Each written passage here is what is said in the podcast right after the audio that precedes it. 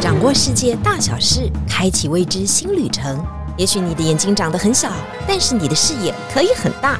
金钟主持李天怡携手专业旅游玩家，每周引路带您遨游。天意情报站即刻启程，下一站。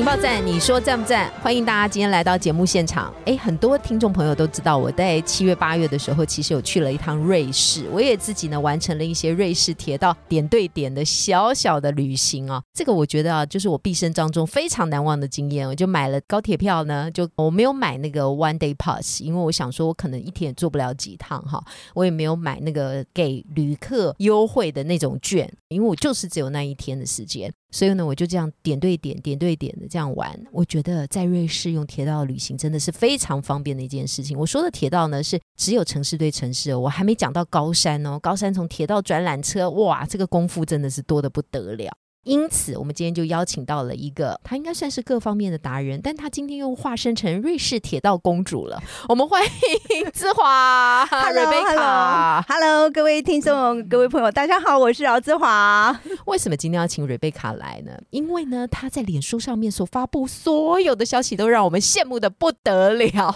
我想说，为什么？为什么她可以？当然，她也是领队的工作，她也要带客人出去。但是呢，他非常细心又负责的一些专业的方式，让这一次旅客真的玩得非常的尽兴。最重要的是，他看到了一些独特的景观。不是说哈，每一次去都会看到哈，有的时候就人品好嘛，或者是说刚好这个巧合当中，你会遇到一些刚好节庆，对，或者是你会碰到了一些毕生难忘的事情。那他碰到了好几件毕生难忘的事情。明年你要去呢，你可能也会碰到你此生当中很难忘的事情。旅游就是这样嘛，每一个人的旅游的感触都会不一样的啊。我们先请 Rebecca 来跟我们分享，为什么你会看到黑面羊？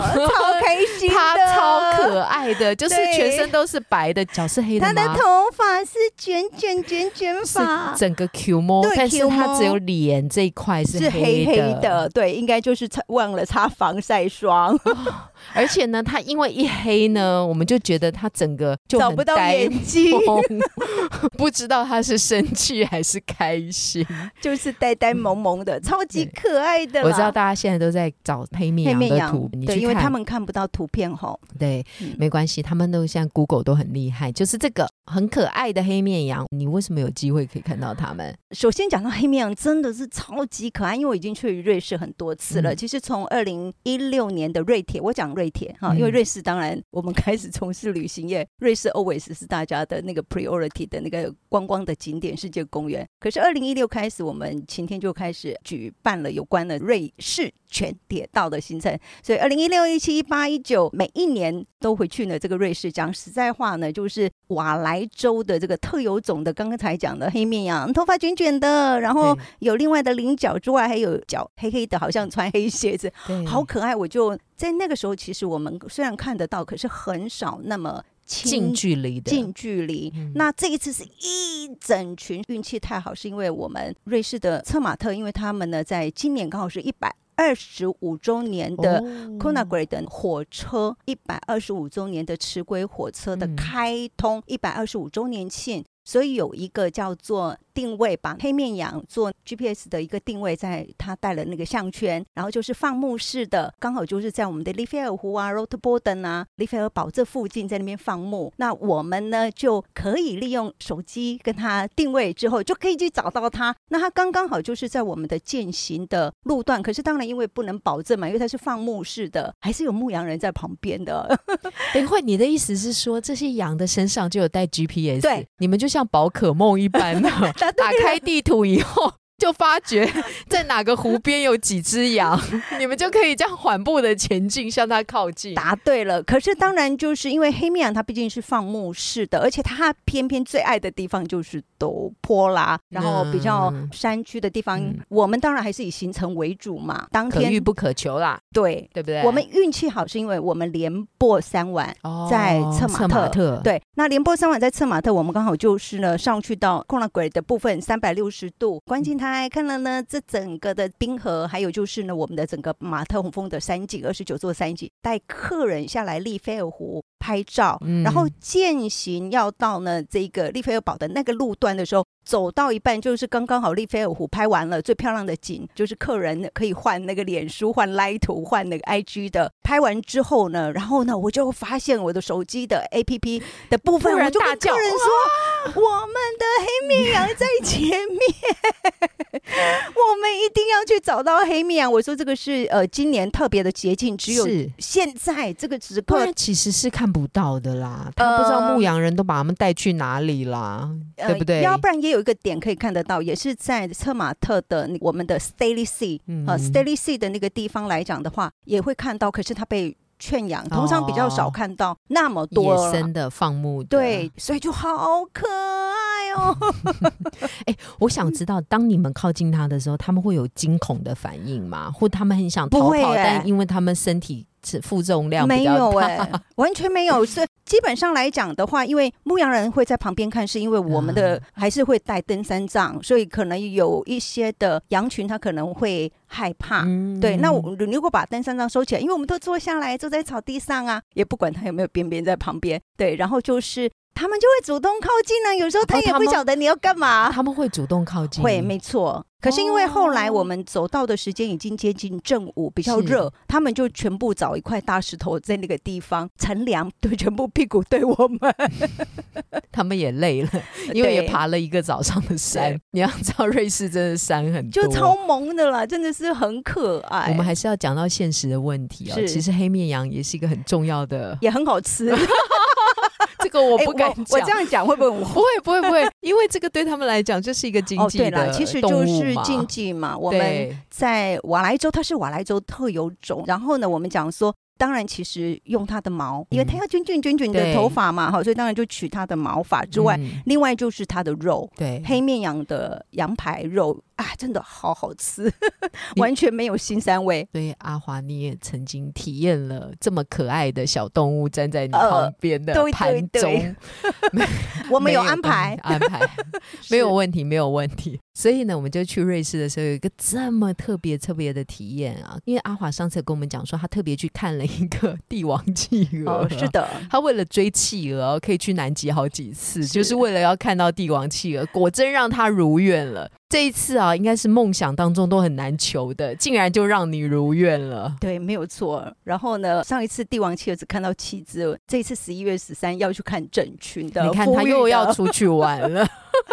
我那天看名单上说，哇，瑞贝卡小姐怎么又要跑出去玩？哇，这次去更久了对去十九天，啊！对好，维我们德海 我们希望他带回来更多有趣的东西哈。是不过这次特别讲到了黑面羊啊，因为黑面羊还是一个很可爱的动物，而且我刚刚 Rebecca 讲到一个重点，我们是靠着践行慢慢下山以后看到它。所以我想知道，晴天在安排这种铁道旅游当中，它都会有这种践行的行程吗？其实讲实在话，瑞士一般的人都是用巴士，然后加上一些观光景区的部分做连接安排。那我们这一次应该是说，从二零一六年开始，我们今天规划的就是全铁道。我一直强调全铁道，全铁道的意思就是说，你从下飞机、嗯背着背包，您的大行李，我们就帮你直接配达饭店。所以呢，就是背着背包，然后我们的领队就带着你开始就坐火车，好，然后呢一些观光景区就坐缆车，再加上您自己的两只脚。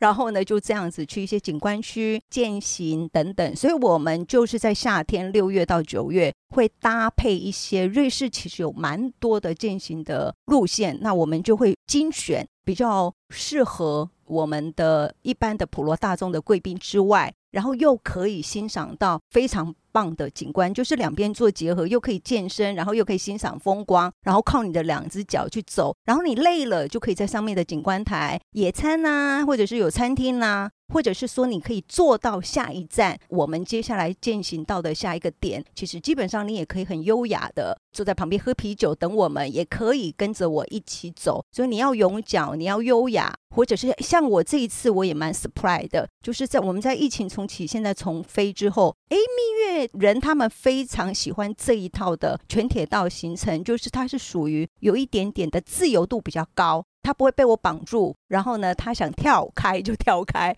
两个人甜甜蜜蜜，然后想会合就会合，因为我都帮他规划好了。所以蜜月最担心就是两个人会吵架，可能就是有一些行程规划没有完善。可是我们又规划好了，然后自由度又更高，所以他们就超棒，而且重点是超酷的。嗯，这是一个很特别的自由这个蜜月的行程哦，因为蜜月。我们一般都是这样跟团嘛，哈，所以我刚刚就问阿华一个问题，就是这个旅游团的行进模式啊，比较跟我们印象当中的旅游团的行进模式比较不一样。我们以前参加旅游团的时候很长嘛，就上巴士车以后，对，那就是大家很累嘛，因为已经看了上一个景点以后啊，结果领队在前面啊，他要做他的工作嘛，当然讲的口沫横飞啊，后面的所有的游客已经很累了，就睡了一片哈。但是很抱歉哈，在瑞士全铁道的行程当中，你要很专注。我觉得这个当然是有好有坏啊，那坏的就是说你的体力到底能不能跟得上嘛，哈，还有你要很了解。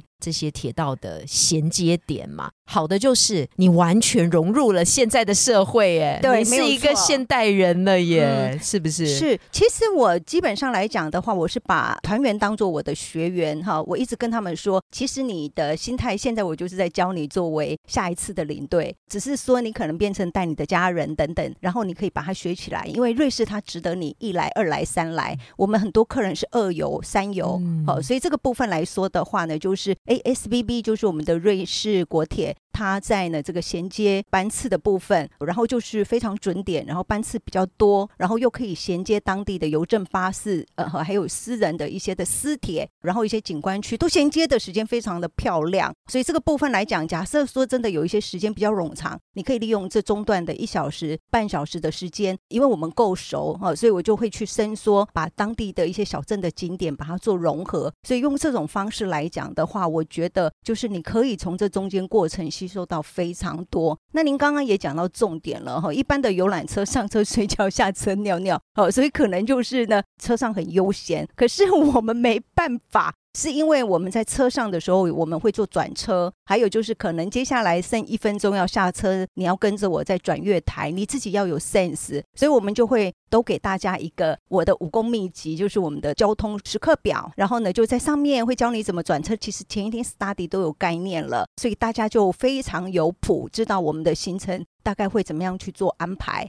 所以也就是说，你今天你想要中间轻松，想要永脚，想要优雅，想要怎么样去搭配，只要跟我先说，或者是在那群组里面提早跟我做提醒的话，那都可以。所以我就觉得说，这个部分来讲。你可以学到尝试，学到这个技巧之外，另外也可以融入像这样的生活，所以我就觉得太棒了。我无论如何一定要推荐给 所有的听众，你一定一辈子要来一次瑞士全铁道。以往我们不敢去啊，是因为我们怕我们还要拖行李，但是因为现在开始完全没有这个问题了哈，行李就把你载到下一站，所以你只要带你随身的包包啊，当然水壶这些带好嘛，对，手机充电把它充饱嘛，因为随时都是美景嘛，当然你还。要跟领队联络嘛，告诉他说不好意思啊，我下一站可能我要坐到哪里去哈，你们在那里我会跟几点几分依照表定行程跟你们会合，接下来就是你的自由时间，所以他有一点呢半自助，考验自己的安排时间的能力，也考验自己的体力，然后也有的时候跟团体在一起，有的时候又可以离群的孤独的走一段时间，这个是旅行很重要的一些真谛嘛，对对对？没错的，所以我们就会适时的，基本上来讲的话，如果当天的 hiking 还有有一些。转车的部分，大部分我们的午餐就不会含，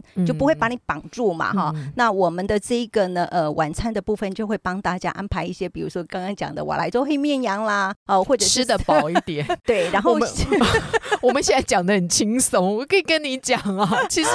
有点紧张的生活，好不好？因为你要一直看那个时间表，然后你要去查他们的那个 app，对，对知道说好，如果我这班没赶进，我下一班的时间的事跟我无关。对，你要自己去理解嘛，因为你们是团队的行动，其实还真的还蛮有趣的。对，所以就是每次瑞铁的话，因为我们会分组嘛，哈，因为如果 分组，为什么要分组？你知道吗？因为他的一些 intercity，比如说像那个晨间的那个车，它可能就是只有停个一分钟、两分钟，它就是它马上就走了。对那我不可能点名从第一个人点到二十个，所以我务必就是，哎，我们的医疗组的，我们的七美女，然后我们的帅哥组勇。角队，第一组到，第二组，哎，很快的，然后我，哎，你很在像在泰坑那个救国团的那个。这也蛮好的，没错，大家也觉得很有趣吧？回到年轻的时候，他们跟我说：“阿华，我参加旅游团，基本上很少就是客人，我们之间那么融感情，然后大家就是共患难，然后很感情非常好。其实就是因为不得不好啊。”而且大家就会互相照顾，然后就是从这中间，我就觉得很棒，就是那个氛围。嗯，对。如果大家为什么我们今天要这样聊天啊？因为上一次其实我们做过瑞士铁道的特辑嘛，已经把这几列的很特别的火车做过了一些介绍，所以我觉得，因为阿华才刚刚走完回来，所以他一定有非常多深刻的体悟，是团队与团队之间呢。那大家现在又很紧张，说是不是有点像是在坐高铁的感觉啊？你知道我们每天高铁都会发很多班车嘛，哈。有的时候你跳不上这班车，但没关系。因为我们都看得懂中文嘛，我们就会很悠懒的说：“好吧，到台南那就等下一班哈，到高雄就等下一班好了。”其实国铁哈也差不多是这样的概念，但是景观列车这件事情不行，绝对不行哦，好不好？它这次是四个小时以后，五个小时你没票还上不了，是这样的概念呃，是没错，所以我们做的交通工具的那一本手册里面就有黄色特别标签出来的，就是务必要定位的哈。它其实不止我们的景观列车，它有一些的可能比较 high peak 的列车的部分，它会规定你一定要定位哦。所以，因为我们都是拿头等舱，我们拿的是一等舱的票，所以基本上来说的话，当然都可以自由的这个跳动。但是，有关的这个景观列车线，像滨河列车啦，呃，或者是我们提的那个伯莲纳号啦，哈，或者是其他的这个黄金列车等等，务必要另外付定位费，而且它是有固定的时间，你没有坐上那一班就是没有了，因为它就是在夏天的时候，它就是 fully book 是不太可能的。那其他的列线。一样的景观线，只是你坐的不是这一个景观列车的车厢。不是他的这一班车，那你就可以呢自由的走跳哈。所以这个部分来讲的话，是大家要先了解。所以就是每天的活动表的班车的部分，就是有几班是你务必要追上的，那其他的你就可以依你的那个路程来做调整，是这个样子。哇，这样的游玩方式真的是非常的特别。因为更特别的是，他们这一次去的时候还看到了这个，应该算是年度的盛事吧？听说大家都在旁边为他们加油啊！你说的那个环。白朗峰的特别的比赛，对，没有错，就是环白朗峰，它其实就是我们的法国小莫尼格小镇，它每一年全世界的人的指标性最想要参加的，来参与这个盛况的哈，因为它真的不是每一个人都可以抽签报名得到，那它也有它的一个难度，它从最低的我们讲十五公里，一直到今年的一百七十一公里的部分，多少？多少？一百七十一公里，是一百七十一公里，所以说它要白朗峰。它最后的关门的时间限时是四十六点五小时，是跑超跑超跑。其实因为我们讲距离还不是问题哦，就像你明天要去那个 hiking，你不要一直提醒我。还有海拔的高低一万公尺，海拔。高上上下上陡下，我们讲说我们走路最担心有陡上陡下。那你想，因为环白朗峰既然是白朗峰，白朗峰是我们的阿尔卑斯山的最高峰，环这个地区来说的话，当然它有一些的地形路线的部分，再加上气候，我们讲说，你想四十六点五小时不是全部是白天，它是清晨开跑，你要花两天三天的时间，四十六点五小时，哎。一天二十四小时，哎，对，所以就是等于跑了两个整天，而且是没有睡觉的那一种。他们会小气，就跟那个燕博一样嘛，哈，燕博他不是就去跑摩洛哥等等御空，你就是自己会想办法调整时间，调整啊，调整体力，体力，但是你要在限定的时间再重新再赶快结束。所以我觉得这个是他们的自我实现，也是很多这个跑极限运动的人的一个天堂。然后再加上因为白朗峰沙漠尼阿卑斯山太美了，所以你不是只有跑，你就是还可以欣赏这样的一个风光。我觉得你。你多想了，在跑的那个过程当中 是没有办法欣赏风光，你光去应付自己的体力，还有前面的是。要去分配了，看的觉得哇，他们真的是勇士啊！勇士是真的勇士，很感动。四十六小时哦，大家可以看到那个四十二 K 的全马哦，大概两个多小时，厉害的哈。这个四十六小时，那已经跑到最后，那脚已经不是自己的了。你知道我们多感动吗？因为我们刚好遇到了这样的一个超跑的一个盛世，在呢这个沙漠里第一名，二十个小时就回来了。他是美国哦，吓我的跑者。哦，好厉害哦，害把我吓死二十个小时哎、然后因为阿华，你们是看到最后他进场吧？当然，我们不是看到第一名，对因为我们的时间，我们还是以我们是观光客，我还是务必要带客人上到那那个南针峰懂部分，是下来到那个小镇，因为我们连续两天在那边嘛。嗯然后就是回到小镇，刚好就是终点站嘛，有一些十五 K 回来的，有一些几 K 回来，然后就在那个地方，他们都很感动，然后在那边欢迎，然后我就去问工作人员工作人员就说：“哎，请问一下，今年的第一名？”他说：“二十个小时。一百七十公里啊，最主要上上下下一万公尺哈，对还可以花二十个小时跑是回来真的蛮。厉害的，所以在现场的氛围就是很感都动感动。嗯，要讲到这里是因为啊。瑞士真的很多山哦，它每一个山呢都有它的特色，而且它每一个山呢都发展它非常独特的事业，像是刚刚讲的那个白朗峰啊，像是你为了看马特峰红峰，所以你要到策马特的那个地方哈，它也发展出它很独特的对，相关的事业。请问一下，你们这次有看到策马特的马特红峰吗？其实我们说瑞士的安排啦，哈，瑞士里面来讲的话，不外乎大家会安排的就是少女峰哦，就是我们的欧洲的最高的火车站的部分哈。然后白朗峰是因为在法国境内是也是阿尔卑斯的最高峰嗯哈、所以这个部分来讲，那在瑞士境内来说，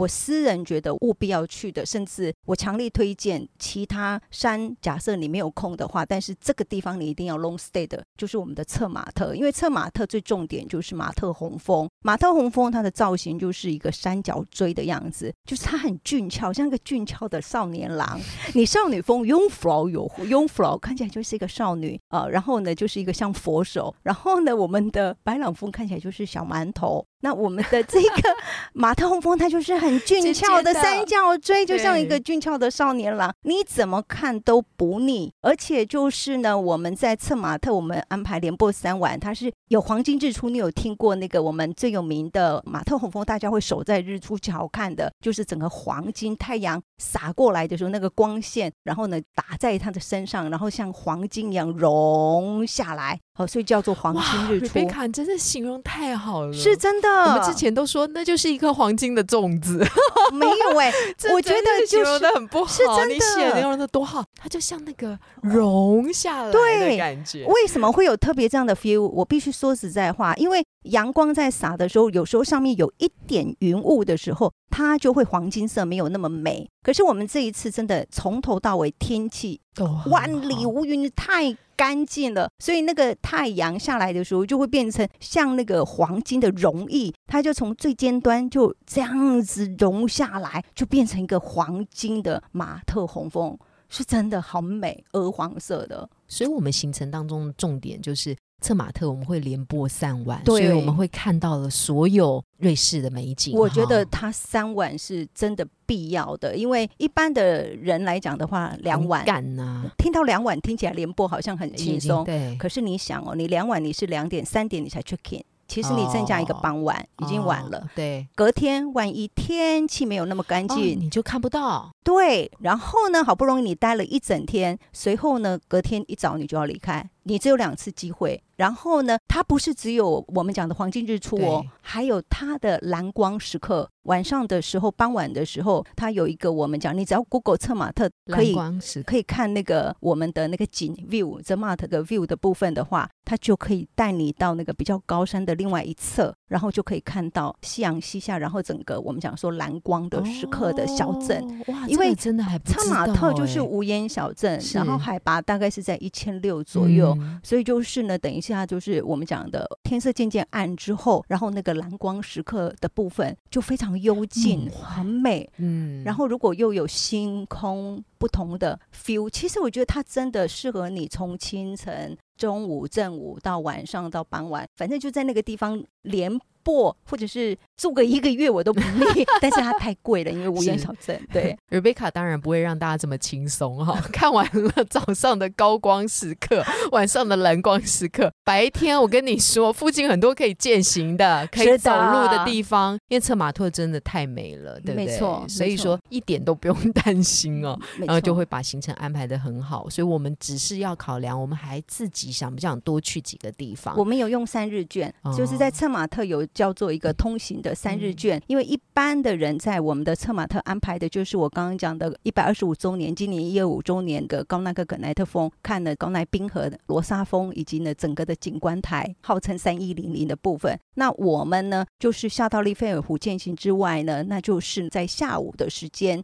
的话，我们会再去走所谓的五湖践行。哦，请问这个五湖践行难度比较高，对不对？是的，大概要五个小时到六个小时左右。我讲的是慢慢拍、慢慢走的话，嗯对它基本上恐怕不适合每一个人。但是我们有精简版。哦呃，就是也不会让你觉得很遗憾。就是呢，五个湖呢，因为它就是用海拔，我们坐的那个齿轨的火车上来、缆车上来之后，然后从最高的湖慢慢走下来，嗯哈、那我们就可以偷吃步。其实最漂亮，我必须私心的说，其实最漂亮的就是 Stirling Sea，呃，最斯特利上面湖最上面就是也可以看到黑面羊、圈羊在这个地方嗯的。然后呢，这边的话呢，就可以拍到很漂亮的那个马特洪峰的倒影。嗯，然后呢，我们就可以偷吃步，就可以呢再回到缆车站，再下来到这个 最后一个这个丽思湖。懂，这样就是一到五啊，没错啊，是没有到远一啊眺，，这又可以个也是眼睛远眺哎，不过有人出去就是喜欢走路，他觉得他有啊。喜欢走路，我们有更多另外一套，对对